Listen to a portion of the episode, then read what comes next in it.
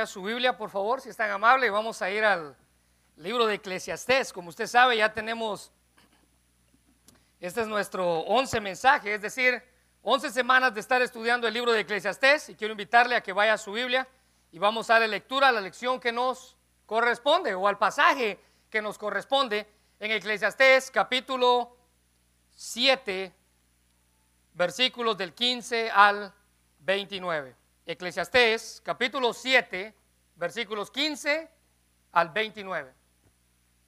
Tal vez si traen unas Biblias, aquí al frente no hay Biblias, si me hacen el favor. Eclesiastés capítulo 7, versículos 15 al 29.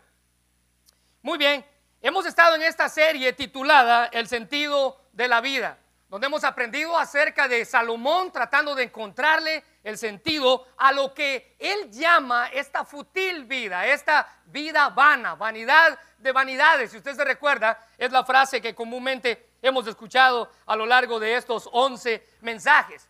Pero ya el autor nos había hablado de, ser sabios, de la sabiduría, si usted se recuerda, la semana pasada decíamos que el mensaje de la semana pasada es como un cambio de tema. Ahora él deja de probar las cosas y de tratar de encontrarle sentido a la vida y ahora él viene a mostrarnos lo que es la verdadera sabiduría. La semana pasada lo hacía a través de nueve proverbios que estoy seguro que ustedes, caballeros, lo estudiaron en la célula este fin de semana. Pero hoy Él pasa a darnos los beneficios de la sabiduría. Tres para ser exactos. La sabiduría, dice el autor, nos presenta tres beneficios y para ello vamos a ir a, Eclesiastés capítulo 7, versículos 15 al 29. Todo esto, dice el autor, he visto en los días de mi vanidad. ¿Se recuerda? Vana vida, vanidad, futil, algo pasajero. Justo hay que perece por su justicia y hay impío que por su maldad alarga sus días. Versículo 16.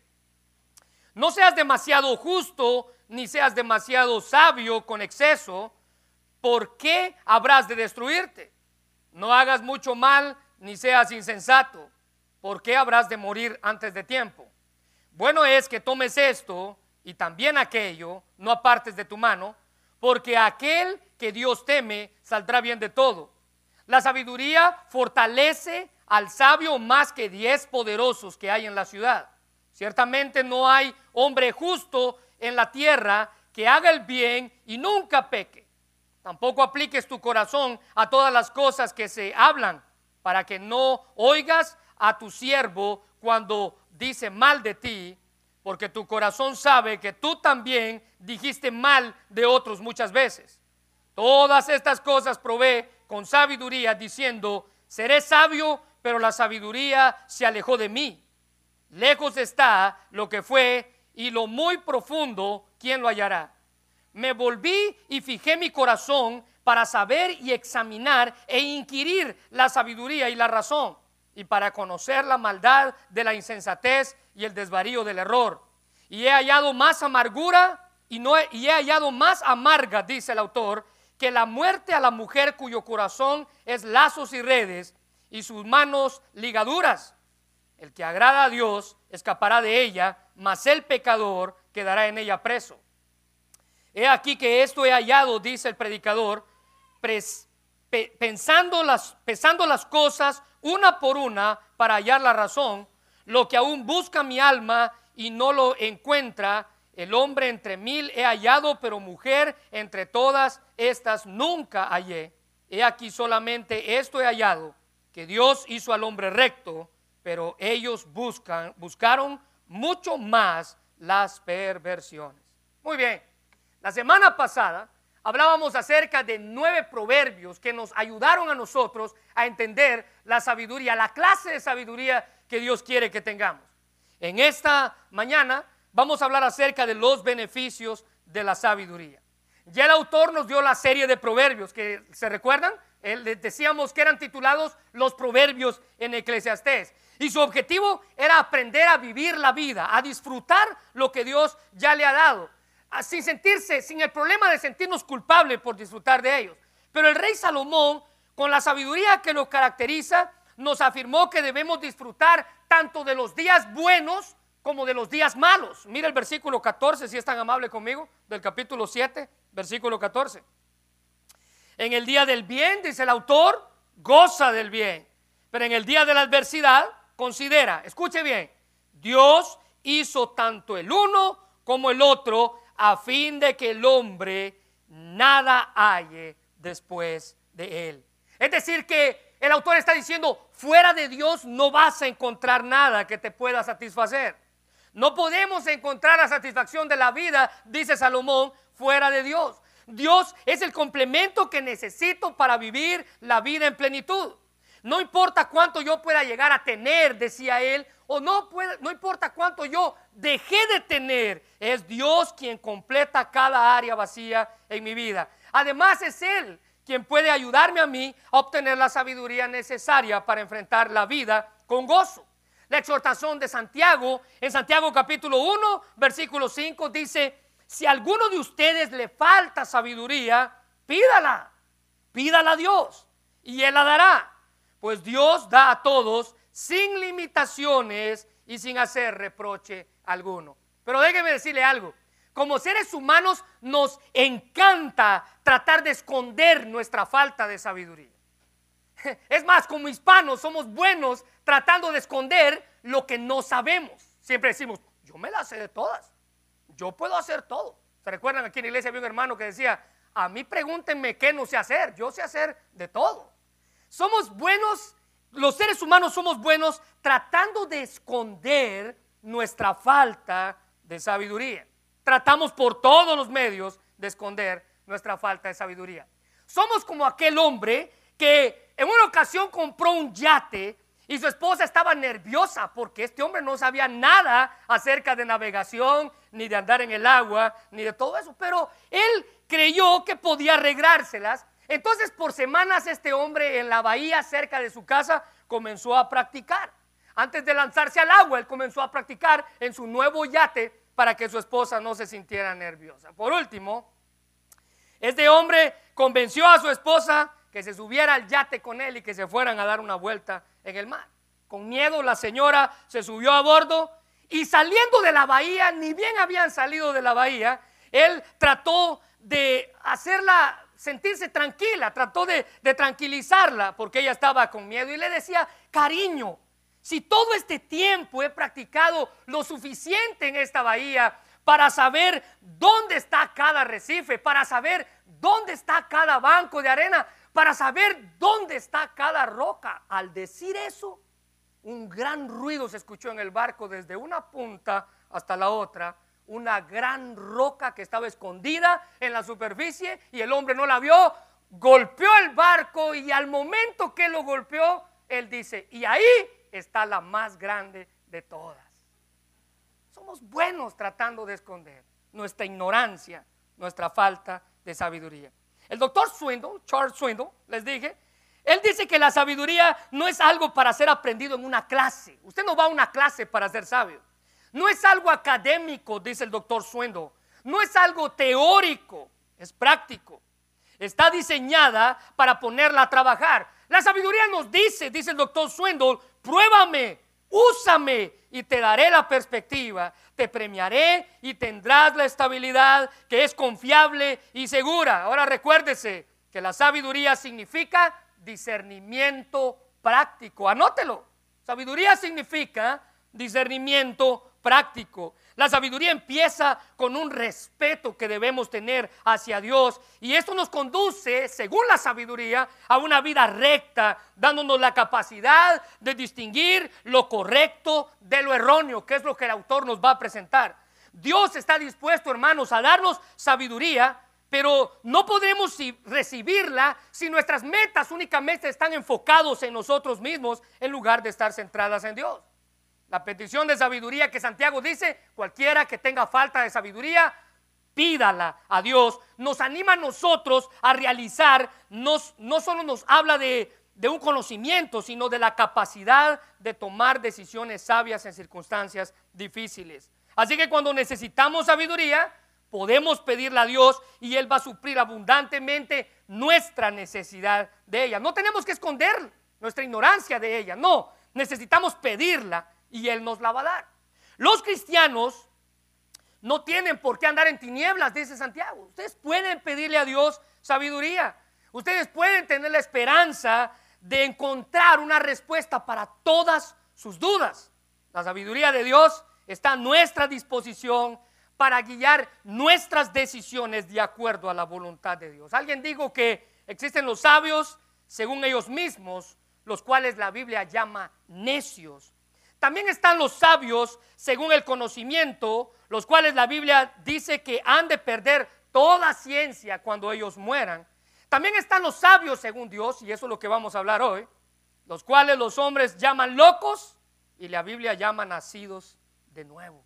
Y esta clase de sabiduría es la que el autor nos presenta. Para ello nos da tres beneficios que usted obtiene cuando se encuentra más sabio, cuando se vuelve más sabio.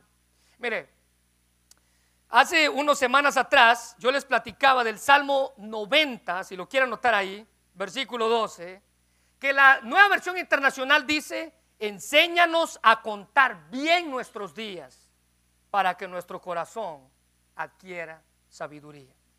¿Quiere usted adquirir bien sabiduría? Aprenda a contar bien sus días. Aprenda a darle valor a sus días. Aprenda a distinguir que nuestros días son pasajeros. Y el autor nos presenta tres beneficios. El primero de ellos, el autor dice que uno de los beneficios de la sabiduría es el balance que la sabiduría nos da. El balance que la sabiduría nos da. Mira el versículo 15. Todo esto he visto en los días de mi vanidad. Escuche bien esto. Justo hay que perece por su justicia y hay impío que por su maldad alarga sus días. Ahora, note la afirmación que el predicador hace. Versículo 15, subrayalo por favor. He visto todo esto en mi vida sin sentido, dice la nueva traducción viviente. Y esta frase suena más a una queja debido a la condición del justo. Aquel justo que es recto o que es bueno, dice el autor, y aquel impío que es aquel que es malvado, activamente malo, aquel que es perverso. Ahora vea, dice el autor que en muchas ocasiones, dice él, hay justos que mueren y hay impíos que viven mucho tiempo. Pregunta, ¿alguna vez usted ha conocido a alguien con un carácter intachable? ¿A alguien con integridad? ¿A alguien que se suponía que era un buen hombre y que murió en una edad joven? Sí, todos lo hemos hecho. Todos hemos conocido a alguien así. Y la, pregunta, la primera pregunta que viene a nuestra mente es, ¿por qué muere gente así? ¿Por qué muere gente así? Yo les he platicado, el doctor Adrian Rogers murió de una complicación en la garganta. Era más o menos como un cáncer en la garganta. Escuche bien esto. Un cáncer que produce el fumar mucho un hombre que nunca probó un cigarrillo en su vida. Y murió. Pero, en lo contrario de esto, dice el autor, ¿alguna vez usted ha conocido a alguien que vive irresponsablemente, en vicios y en todo lo que usted quiera ponerle, sin Dios, y esta persona vive hasta los 100 años, 90 años, y todavía contando? Bueno, el autor dice, lo primero que pensamos es que esto es una injusticia divina. ¿Sabe por qué? Porque tradicionalmente en aquel tiempo, y estoy seguro que en nuestros días no ha cambiado nada, tradicionalmente se decía que el justo tenía que vivir más que el que era malvado. Era algo, algo cultural. El que vive bien va a vivir, bien, va a vivir más. El que vive mal va a vivir menos. Y déjeme darle dos ejemplos. Proverbios capítulo 3, versículo 1 y 2. No olvides mis enseñanzas, hijo mío, guarda tu memoria mis mandamientos. Versículo 2, ¿cuál es el resultado de eso, Salomón? Y tendrás una larga vida y llena de felicidad. ¿Se da cuenta? ¿Se da cuenta? Tú vives bien, agradas a Dios, caminas en, su verdad y tú vas a vivir mucho, dice el autor. Pero ahora ve en su contraparte lo que dice el Salmo 55, 23. Mas tú, oh Dios, harás descender a aquellos al pozo de la perdición. Escuche bien esto. Los hombres sanguinarios y engañadores no llegarán a la mitad de sus días, pero yo en ti confiaré. ¿Se da cuenta? En aquel tiempo había la creencia de que si usted vivía bien, usted iba a vivir más. Y que si usted vivía mal o tenía un mal carácter o tenía una, una mala integridad, usted iba a vivir menos. Se pensaba que esto lo era una especie de enigma. El predicador aquí ha sido testigo de muchas ocasiones, al igual que probablemente nosotros. De lo contrario, hay hombres buenos que viven menos y hombres malos, dice él, que viven mucho tiempo. Al igual que usted y yo hemos sido testigos de eso. No hay manera de explicar eso. Mire, no venga y trate de hacer esa pregunta a alguien. O como alguien me dijo, mire, ¿por qué los malos siguen viviendo y por qué los, los buenos mueren tan jóvenes? No hay manera de explicarlo. No hay forma de explicarlo.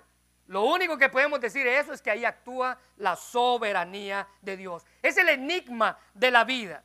Así que si pensaba que esto lo confundía, vea la afirmación del versículo 16 y no se me vaya a confundir aún más.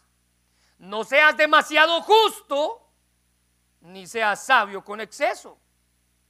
¿Por qué habrás de destruirte? Ahora, cabe mencionar que cuando hablamos del balance que la sabiduría nos da en este punto, Salomón no nos está animando a ser un poco buenos y un poco malos, como usted lo puede ver ahí. Una parte justa y otra parte impía. No seas tan bueno, dices, como decir, bueno, entonces soy un poco malo. No, no, no. El autor no está diciendo eso. La exhortación es a no dejarnos llevar por los excesos. Y ahorita voy a explicar eso.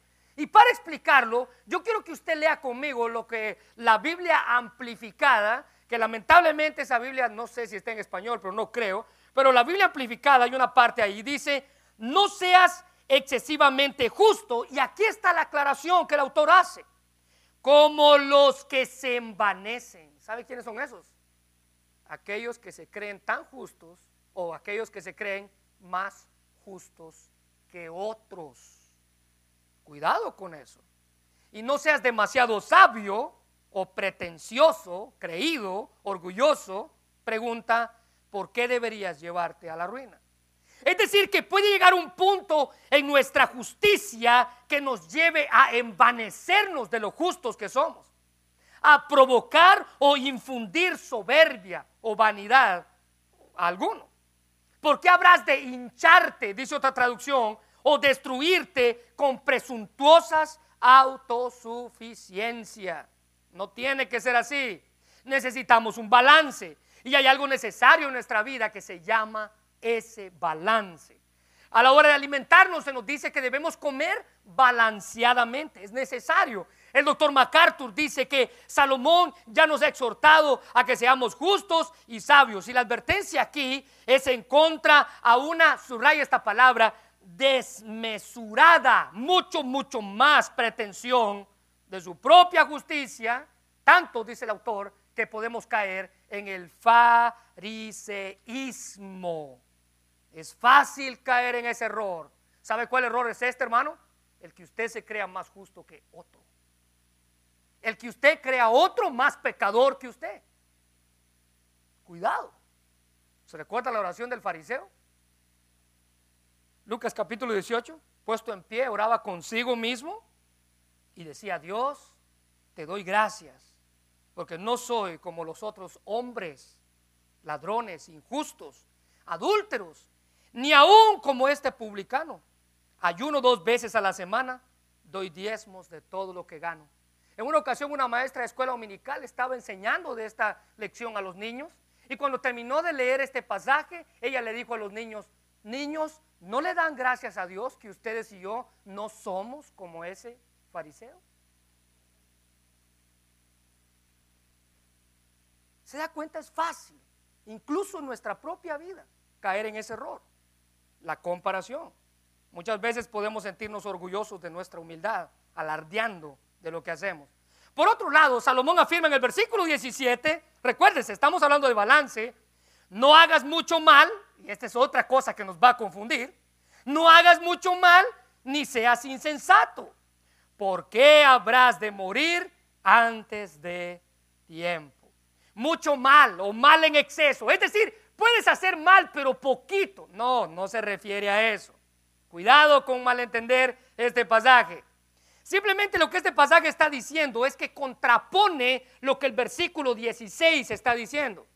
Porque si se toma independientemente el pasaje anterior y este, puede que pensemos que podemos ser malos un poquito y otro poquito no ser malos, ser buenos un poquito y otro poquito no ser tan buenos. Véala, eso es lo que, lo que en la literatura se llama antítesis, es decir, algo que está contrario. El autor dice aquí que hay, personas malas, que hay personas buenas, así como en el versículo 17 dice, vas a morir antes de tiempo, pero en el versículo 15 dice, vas a alargar tus días. Es una autoproclamada rectitud, dice el autor, puede llevarnos a la muerte, especialmente si se conduce con choques violentos. Pero note, ¿dónde se amarra el todo de estos versículos en el versículo 18? Bueno es que tomes esto y también aquello que no apartes de tu mano, porque aquel a que Dios teme saldrá bien de todo esto. Déjeme mostrarle ahí la nueva, la, perdón, la Biblia amplificada de nuevo. Bueno es que te aferres a una cosa, entre paréntesis, la justicia, y que no sueltes la otra, entre paréntesis, la sabiduría. Es decir, que las dos cosas que se mencionan ahí es la justicia de la cual ya ha hablado el autor y la sabiduría de la cual estamos hablando. Porque el que teme y adora a Dios con reverencia llena de asombro, saldrá con ambos. Hermanos, ¿sabe qué es lo que el autor está diciendo aquí? Usted debe de obtener justicia, usted debe de obtener sabiduría y la obtenemos a través de nuestra reverencia hacia Dios. Podemos llenarnos de tanto de una como de la otra, dice el autor. El balance es importante. Dios nos creó para ser personas totales que buscan su justicia y su sabiduría. Así que debemos evitar los extremos produciendo nosotros arrogancia y altivez. Dios te doy gracias porque no soy como los otros hombres. Tiene que haber un balance en mi vida. Y ese balance solamente la sabiduría lo produce. En segundo lugar, el segundo beneficio que la sabiduría nos da es la fortaleza que la sabiduría produce. Sí, la sabiduría le da fortaleza a usted. El versículo 19, léalo conmigo y subrayalo por favor. La sabiduría fortalece, hágale un círculo esa palabra, fortalece al sabio más que diez poderosos que haya en una ciudad. Y esa palabra fortalece literalmente nos hace ser resistentes, dice en el, original. Nos hace endurecer o permanecer, nos hace mantenernos, nos hace prevalecer. Salomón sabía la importancia de la sabiduría en nuestra vida. Nos puede ayudar a no rendirnos, a permanecer a pesar de las circunstancias que podamos enfrentar. Ella produce en nosotros muy buenos resultados. Eso es lo que dice Salomón nos da la capacidad de estar de pie al enfrentar las dificultades. Ella nos fortalece más, y vea cómo el autor lo compara, que diez gobernantes o hombres poderosos. La sabiduría produce en nosotros fortaleza para continuar. Mire lo que dice Proverbios capítulo 21, versículo 22. Pasaje que fue escrito por el mismo Salomón. El sabio conquista la ciudad de los fuertes ¿Cómo es posible que una persona sabia pueda conquistar la ciudad donde hay mucha gente fuerte? Y arrasa la fortaleza en que confía. Mire el versículo capítulo 24, versículo 5. Los sabios son más poderosos que los fuertes. Y los que tienen conocimiento se hacen cada vez más fuertes. Así que la sabiduría produce en nosotros fortaleza, nos da fortaleza, nos ayuda a estar fuertes. Porque así como un atleta piensa en las cosas, eh, en las situaciones, el atleta evalúa un plan para jugar, un plan para entrenar, y esa, ese plan o esa manera en la que el, atleta este, piensa y ah, medita en las cosas que tiene que hacer, es donde él se pone físicamente adelante de sus oponentes. Lo hace más fuerte. Así, hermanos, la sabiduría la sabiduría es la que puede darnos a nosotros ventaja en la vida cuando enfrentamos circunstancias difíciles. Así que bien nos caería hacer uso de ella. O como dice J.S. Wright, La sabiduría no es el conocimiento de hechos acumulados, sino la fuerza interior que proviene de una conciencia instruida por Dios. Es la sabiduría la que nos da la capacidad para saber cómo vivir. Sería ingenuo de nuestra parte el pensar lo que el predicador afirma. Mira el versículo 20. Ciertamente no hay hombre justo en la tierra que haga el bien y nunca peque. ¿Se recuerda del fariseo? ¿Y su oración? Bueno, todos, todos tenemos cierta circunstancia en la cual erramos, dice el autor. El capítulo 18 de Lucas 9, que nos presenta la historia de este fariseo, dice, a unos que confiaban en sí mismos como justos, Jesús viene y les cuenta la parábola del fariseo y el publicano. ¿A quiénes? a unos que confiaban en sí mismos como justos. Hermano, esa fortaleza no es para creernos justos. Es más bien, ninguno lo es. Es más bien para enseñarnos que ninguno somos justos. Debemos cuidar de jactarnos de nuestra justicia. Esa era la misma actitud que tenían los fariseos y los líderes religiosos de la época de Jesús. Y déjeme comentar algo aquí con respecto a la frase, versículo 20, ciertamente no hay justo, hombre justo en la tierra. Hace unas semanas atrás, un canal de YouTube, no cristiano, por cierto, le hizo una entrevista a este famoso cantante llamado Jesús Adrián Romero, un canal no cristiano de YouTube. Le hizo una entrevista. La entrevista le está dando la vuelta al Internet, especialmente por lo que este cantautor eh, dijo. Entre todas las cosas que dijo, porque se ha hablado mucho de lo que dijo, pero la, frase que más eh, cautivó mi atención, especialmente por lo que dijo, él dice que dentro de nosotros, dijo Jesús Adrián Romero, hay algo de bondad y todos tenemos la capacidad de ser buenos no hay afirmación que esté más alejado de lo que la Biblia dice que es. Dentro de usted no hay un poquito de bondad, todo es malo. Dentro de mí no hay una pizca de bondad, todo es malo. ¿Quiere que se lo pruebe bíblicamente? Romanos capítulo 3, versículo 10. Y quiero que agarre su lapicero y vaya marcando estas cosas. Como está escrito, no hay justo ni aún Subrayelo, por favor. Segundo lugar, versículo 11, no hay quien entienda. No hay quien busque a Dios. Todos se desviaron a una, se hicieron inútiles. No hay quien haga lo bueno, no hay ni siquiera uno. ¿Se da cuenta por qué esa afirmación está tan lejos de la verdad? No hay algo de mí bueno que pueda llegar a ser bueno. Es decir, la fortaleza, hermanos, que da la sabiduría, nos da, nos afirma y nos enseña que no somos buenos. El autor dice, no hay un hombre que sea justo en la tierra. Nos, la sabiduría viene a nosotros y nos fortalece para hacerle frente a las críticas que vengan, pero debemos de entender que todos somos malos. No hay ni siquiera uno. Ahora, hablando de esa maldad, y de las cosas que vienen a nuestra vida, el autor dice en el versículo 21, si usted puede ir conmigo, tampoco apliques tu corazón a todas las cosas que se hablan, para que no oigas a tu siervo cuando dice mal de ti. Déjeme hacer una pregunta. ¿Alguna vez lo han criticado a usted por algo que usted hizo o por algo que usted dijo? ¿Por alguna cosa mala que usted hizo? ¿Cómo se sintió? ¿Cuál fue su reacción? ¿Cuál fue su primera impresión al saber que esta persona dijo algo que usted o hizo o probablemente no hizo?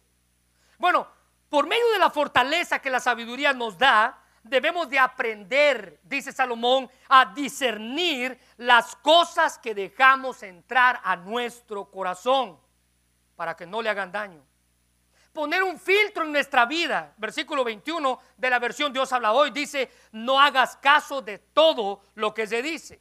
El predicador sabiamente, él sabe que tenemos que tomar demasiado en serio las palabras que otros dicen de nosotros y si lo hacemos, dice él, va a causar un daño en nuestra vida. Puede incluso llegar a herir nuestra vida cuando hacemos eso.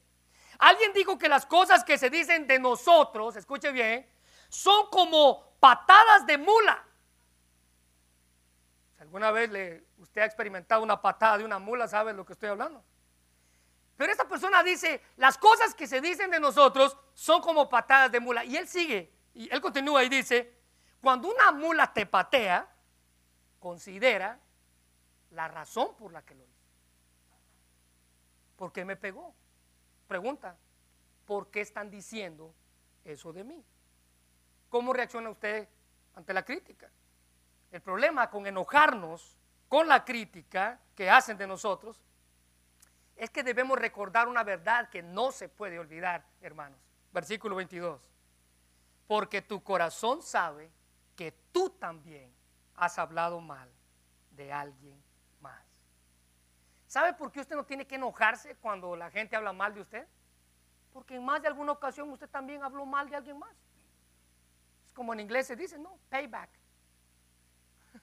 Pero vea lo que el doctor MacArthur dice por cuanto tú has dicho muchas palabras ofensivas por las que se han, por las que has sido perdonado, no deberías mantener una cuenta estricta de las palabras ofensivas que han dicho de ti. En su libro Discurso a mis estudiantes, el doctor Charles Spurgeon dedicó un capítulo entero a este versículo, el cual tituló El ojo ciego y el oído sordo en él da un sabio consejo, especialmente ese libro fue escrito para predicadores y para líderes, pero da un sabio consejo para todo el que lee el libro. Y él dice en ese sabio consejo de pasar por alto las cosas desagradables e irreflexivas que otros dicen de nosotros. Él dice, si no nos gustaría ser juzgados por nuestros peores momentos, no debemos juzgar a los demás por los suyos. Y la fortaleza que la sabiduría da nos ayuda a entender que ese es un error. El hecho de que a menudo hablemos mal de los demás debería hacernos, dice el autor, a nosotros menos abiertos a ofendernos por lo que se dice de nosotros mismos y estar preparados para esperar comentarios desfavorables incluso cuando usted menos se lo espera. Porque la sabiduría fortalece nuestra vida. Y en tercer lugar, y el tercer beneficio que encontramos de la, de la sabiduría es la percepción que la sabiduría nos ofrece. La percepción que la sabiduría nos ofrece. Una nueva vista, una nueva forma de ver las cosas. Mire el versículo 23. Todas estas cosas probé con sabiduría diciendo, seré sabio, pero la sabiduría se alejó de mí. Es decir, hermano, que la percepción, ese conocimiento, la aprensión de conceptos e ideas.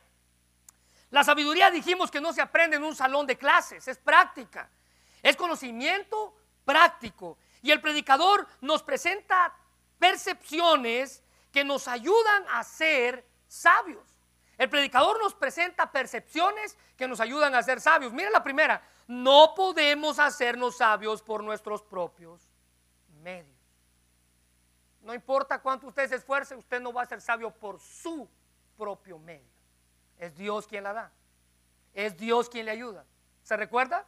Cualquiera que está falto de sabiduría, no dice esfuércese más.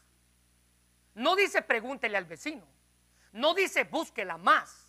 Dice pídala a Dios. Así que la primera percepción es no podemos hacernos sabios por nuestros propios medios. La conclusión a la que el rey llega es que dice, él, yo probé hacerme sabio por mis propios medios y me di cuenta, versículo 23, que la sabiduría se fue. Por más que me esforcé, la sabiduría nunca vino a mí. Con toda su sabiduría, él llegó un momento en el cual no tenía las respuestas. Es más, nunca tenía la respuesta cuál era el sentido de la vida. Probó con el placer, probó con la sabiduría, probó con tantas cosas y llegó al mismo lugar. Porque la sabiduría, hermanos, también tiene sus limitaciones. No es un escudo completamente fiable para la adversidad. Incluso Salomón, siendo el hombre más sabio de toda la tierra, no pudo evitar sentirse sin respuestas. Él no tenía suficiente sabiduría para eso y nadie más la tiene. Por mucho que esto sea una resolución de año nuevo, no sé si esa fue su resolución de año nuevo, este año me propongo a ser más sabio. Dos días después usted se dio cuenta que eso no iba a ser así. ¿Sabe por qué? Porque la sabiduría no está en algo que yo pueda hacer, es Dios quien la da. Cuando el rey más sabio trató de hacerse más sabio, es decir, cuando el rey más sabio de la tierra trató de hacerse más sabio, lo único que él sintió fue que estaba perdiendo. Dice la nueva traducción viviente, me propongo a ser sabio, pero no funcionó. El predicador ya nos había hablado que la sabiduría es el medio para alcanzar la felicidad, pero ahora nos afirma que la sabiduría misma es una cosa difícil de alcanzar, así como la felicidad. Versículo 24. Lejos está lo que fue y lo muy profundo, ¿quién lo hallará?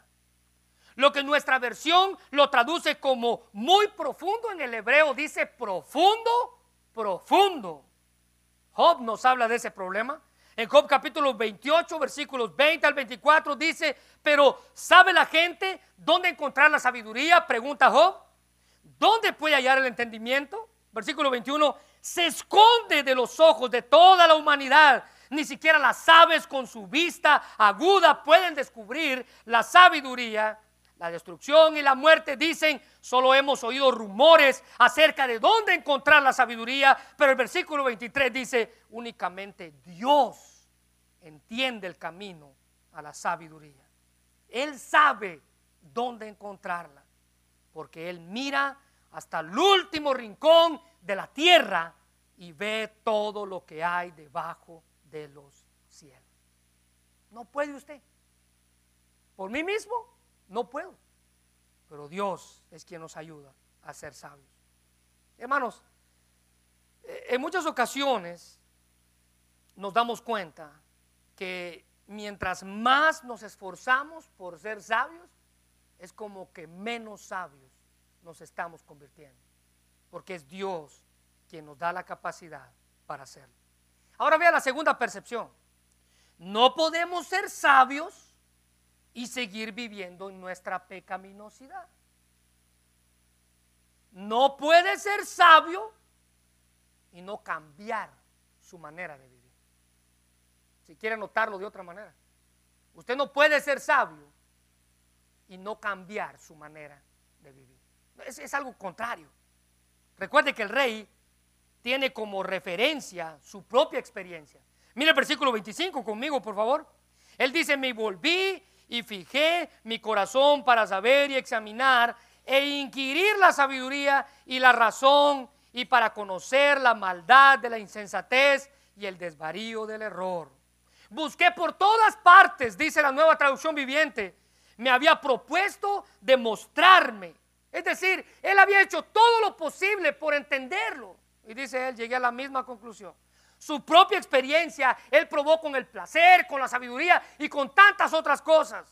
Y llegó a la misma conclusión de que no podemos decir que somos sabios si no estamos conscientes de nuestro pecado y de la manera en la que vivimos. Mire, si usted sabe que la manera en la que usted vive está mal, y usted piensa que no está tan mal, eso puede decirle algo de la clase de sabiduría que usted posee.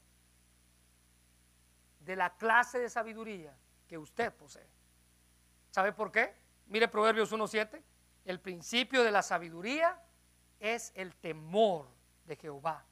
Los insensatos desprecian la sabiduría y la enseñanza.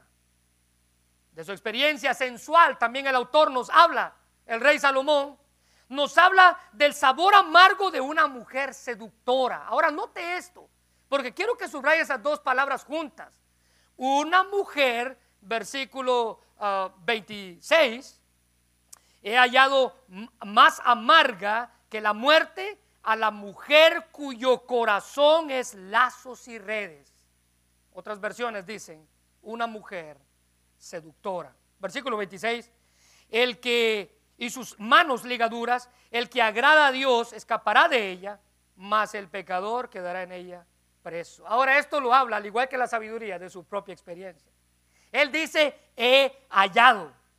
Pero ella no solo es amarga, sino que dice la nueva versión, la nueva traducción viviente, es una trampa más amarga que la muerte.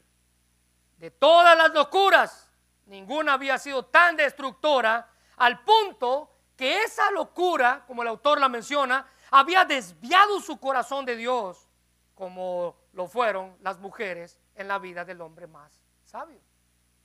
Primera de Reyes 11, 3 y 4 dice, tuvo, ¿se recuerda? 700 mujeres reinas y 300 concubinas que eran una esposa en una categoría más abajo. Y todas estas, dice, vinieron a su corazón pero el problema fue que esas mujeres desviaron su corazón. Ahora mira el versículo 4. Y cuando Salomón ya era viejo, sus mujeres inclinaron su corazón tras dioses ajenos. Y su corazón no era perfecto con Jehová su Dios, como el corazón de su padre David. En su insatisfactoria búsqueda del sentido de la vida y de la sabiduría, el predicador entendió que una mujer seductora podía llegar a ser un gran peligro y una trampa. Y esto tristemente lo dice él de su propia experiencia. Miren lo que él mismo escribió en Proverbios capítulo 5, versículos 3 y 4. Proverbios 5, versículos 3 y 4. Pues los sabios, pues los labios, perdón, de una mujer inmoral son tan dulces como la miel y su boca es más suave que el aceite, pero al final de ella resulta ser tan amarga como el veneno, tan peligrosa como la espada de dos filos. Con toda experiencia en ambos temas, la sabiduría y la mujer seductora. Verá, en aquel tiempo los reyes tenían ciertos lineamientos que debían de cumplir, especialmente el rey del pueblo de Israel, el pueblo escogido de Dios. Y uno de los lineamientos que el rey debía de escoger, o que, perdón, que el rey debía de cumplir, era que el rey no podía hacerse de mujeres paganas. No podía. Era el rey del pueblo de Dios. Él no podía tener mujeres paganas. Había suficientes mujeres en su reino. Pero tristemente, de su propia experiencia, Salomón dice, no hay cosa más amarga, una trampa amarga que la mujer seductora. Él nos habla de la experiencia en su sabiduría, de la experiencia en su vida seductora. Él afirma que ella misma es una trampa en la cual podemos caer si no cuidamos nuestros pasos. Hermanos, es nuestra reverencia por Dios, nuestro amor por Él, el que nos ayude a escapar de esta clase de trampa. Es la percepción que tengamos de la sabiduría la que nos va a ayudar a poder escapar de esa clase de trampa. Mira el versículo 27, 28. He aquí que esto he hallado, dice el predicador, pesando las cosas una por una para hallar la razón. Versículo 28, lo que aún busca mi alma y no encuentra.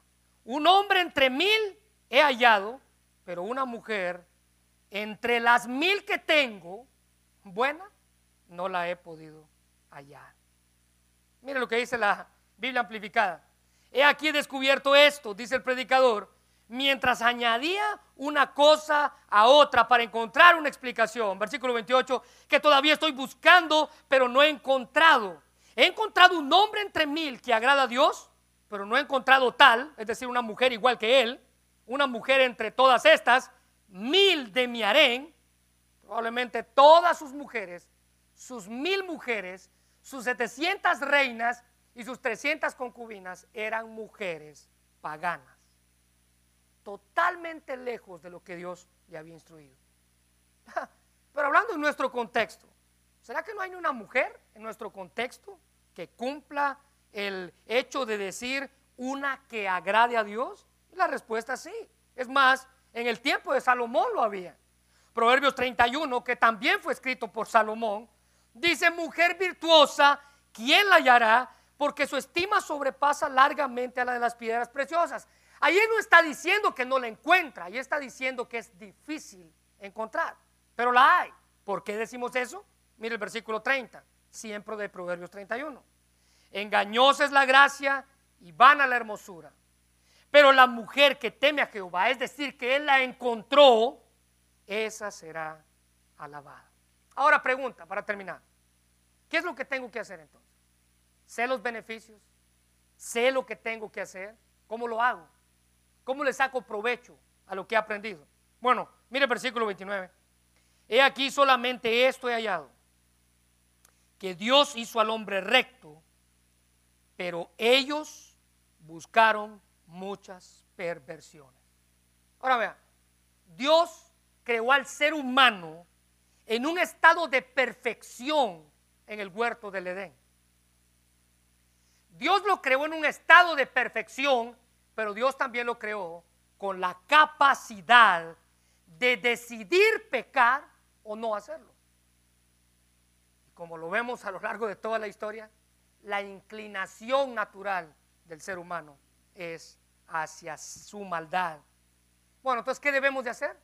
Volvernos de nuestra maldad, obtener la verdadera sabiduría que nos da balance, que nos da fortaleza, que nos da percepción, la sabiduría que nos hace ver las cosas de diferente manera. Esa sabiduría que lo va a ayudar a usted a vivir muchos años.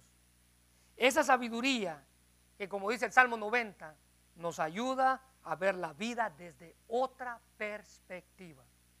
Porque ya vimos sus proverbios, porque ya vimos sus beneficios, ahora es su trabajo. Y nuestro trabajo es enfocarnos en la sabiduría que vale la pena esa sabiduría que produce beneficios, esa sabiduría que nos da la fortaleza que necesitamos. Invito a que cierre sus ojos, vamos a orar, Señor. Te damos gracias por tu palabra, Dios, y gracias por el privilegio que nos das de escucharla y de estar aquí en esta hora. Señor, no es casualidad que estemos sentados aquí. Estamos aquí con el propósito de aprender de ti. Estamos aquí con el propósito de hacernos más sabios, de vivir para ti, de acercarnos a ti. Aunque probablemente no es algo natural en nuestra vida, Señor, el,